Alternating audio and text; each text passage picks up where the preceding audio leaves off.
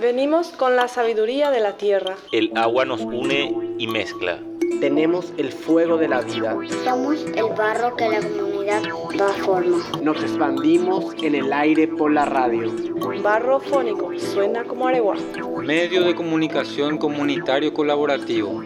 Iniciativa de la Bioescuela Popular El Cántaro apoya a la Secretaría Nacional de Cultura.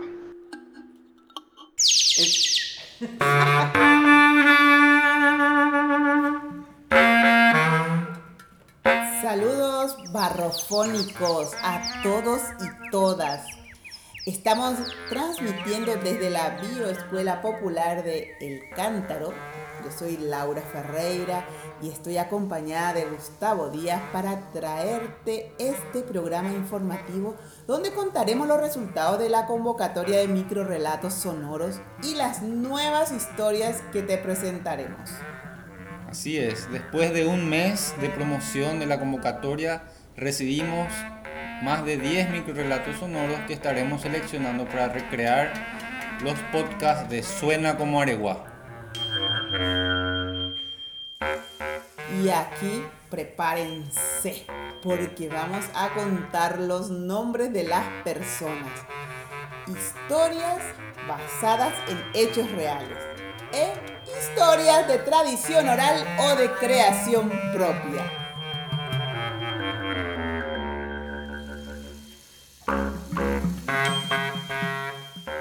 Aquí contaremos los nombres de las personas en base a las dos categorías.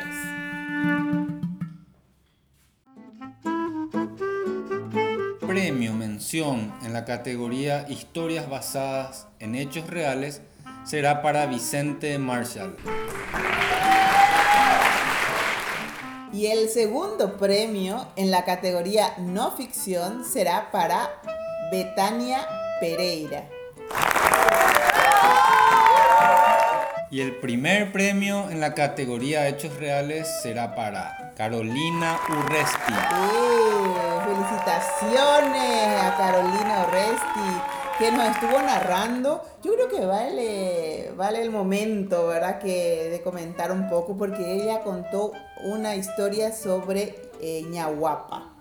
Entonces eso me parece muy importante también mencionar porque ñahuapa es alguien que todos conocemos, vemos en las calles y las historias están para eternizar a, a los personajes, a, las historias mismas ¿verdad? De, de lo que ocurre en nuestra ciudad.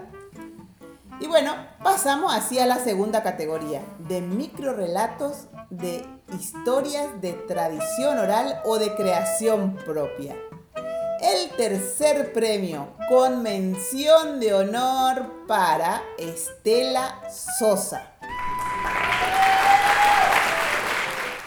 Y el segundo premio en la misma categoría va para Gloria Cáceres. Y el primer premio, pasamos a decirles, atención, atención, para la categoría ficción aregüeña para Rosa Martínez. Felicitaciones, Rosa. Sí, la verdad que me encantó la historia de ella. La verdad que fue un honor también estar conociendo un poco esta historia que ella nos regaló. Muy lindo. Vamos a estar compartiendo eventualmente estos relatos, vamos a trabajarlos y hacer un lindo podcast con esta historia para que todos puedan escuchar. Y como miembro de jurado, le tuvimos el honor de contar a con Laura Ferreira, que ella es integrante del colectivo de narración oral Artesanas de la Palabra y nos va a contar un poquito la importancia de esta historia y del rescate que estamos haciendo. La verdad que eh, contar historias, eh, decía un narrador mexicano, que él habla más bien de las historias de personajes que ya pasaron, entonces decía como que revivirlos, revitalizarlos. Y yo creo que lo que estamos haciendo desde Barrofónico con, con estos relatos y todos los que participaron de la convocatoria realmente es darle vida, revitalizar una historia de nuestra ciudad y también eternizarla. Porque ahora vamos, ¿qué vamos a hacer en Barrofónico? Vamos a armar un podcast y vamos a estar contándoles de una manera mm, artística, literaria también estos relatos. Y eso seguramente, ah, escuché en la radio que fulana dijo esto y eso va a ir transmitiéndose y dando vida y va a ir pasando de boca en boca estas historias.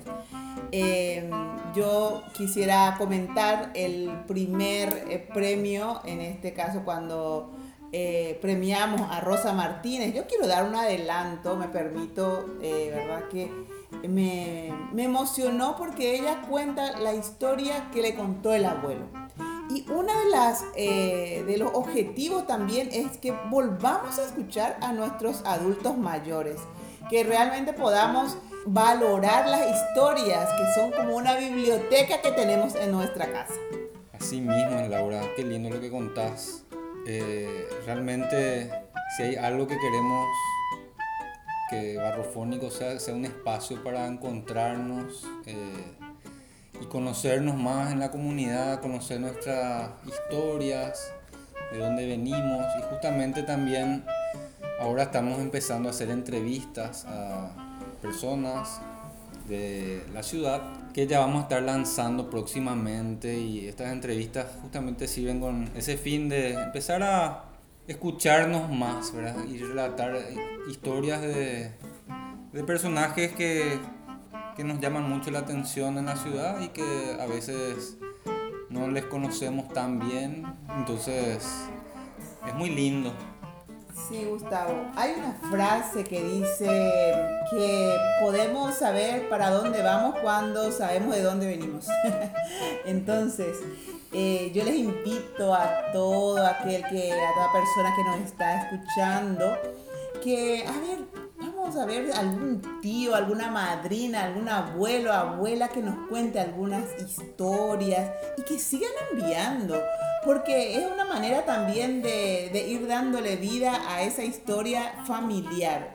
Sería nuestra memoria, ir construyendo entre todos los aregüeños y aregüeñas nuestra memoria oral colectiva. Eso es algo maravilloso. Y, por ejemplo, yo les lanzo ya así, por ejemplo, a ver, eh, preguntar al abuelo o la abuela qué le gustaba jugar cuando era chico o cuando era chica.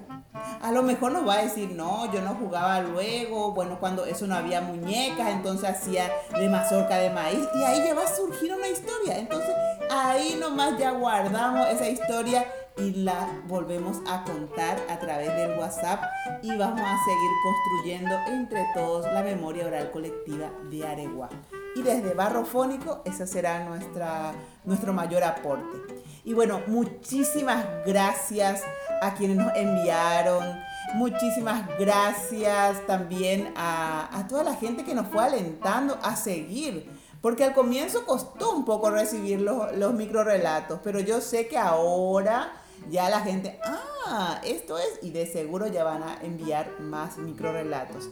Y bueno, muchísimas gracias y también volver a decirles, Barrofónico les espera con sus historias y síganos en nuestras redes sociales. Un abrazo fuerte, gracias Gustavo también por, por, por la confianza y bueno, muchísimas gracias. Un abrazo fuerte y arriba, Areguá. Gracias, gracias.